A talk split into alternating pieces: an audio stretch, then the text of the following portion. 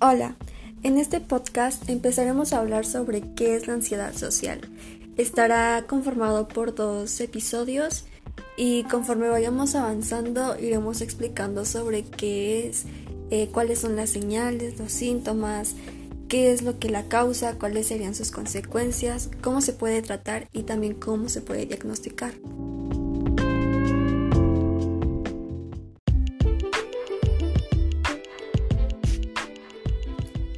Mi nombre es Gloria Dira Chautla Verdín y hoy les vendré a hablar sobre la ansiedad social.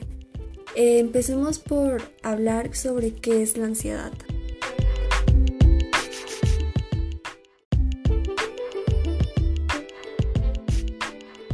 La ansiedad es una emoción que todo el mundo ha experimentado en algún momento de su vida.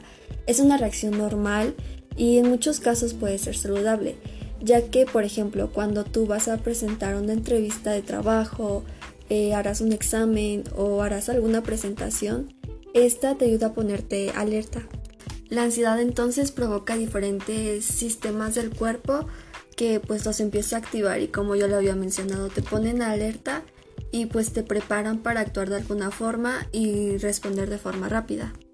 Entonces podemos decir que la ansiedad no es mala, cuando nosotros empezamos a presentar un miedo o una ansiedad más intensa combinada con una preocupación excesiva y que pues todo esto es fuera de lo normal, esto sí se puede clasificar como un trastorno y ya se puede diagnosticar.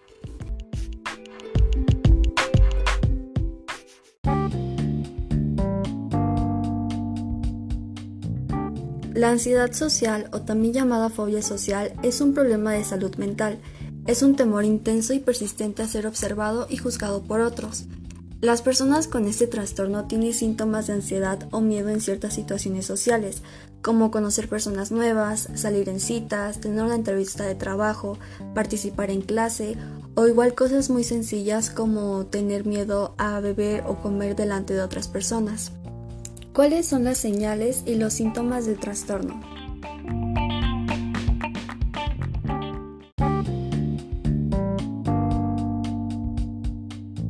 Enrojecerse, sudar, temblar o sentir que el corazón les late muy rápido puede ser alguna de ellas.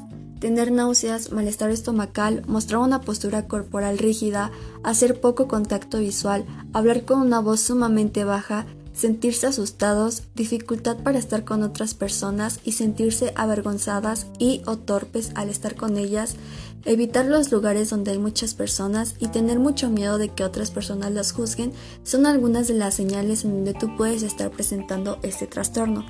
Tienes que aprender a conocerte y a conocer cuáles son tus actitudes al estar con otras personas. Si al escuchar esto sabes que tienes algunas de estas señales o la mayoría, es muy importante que vayas con un especialista para que te pueda diagnosticar. Recuerden no autodiagnosticarse.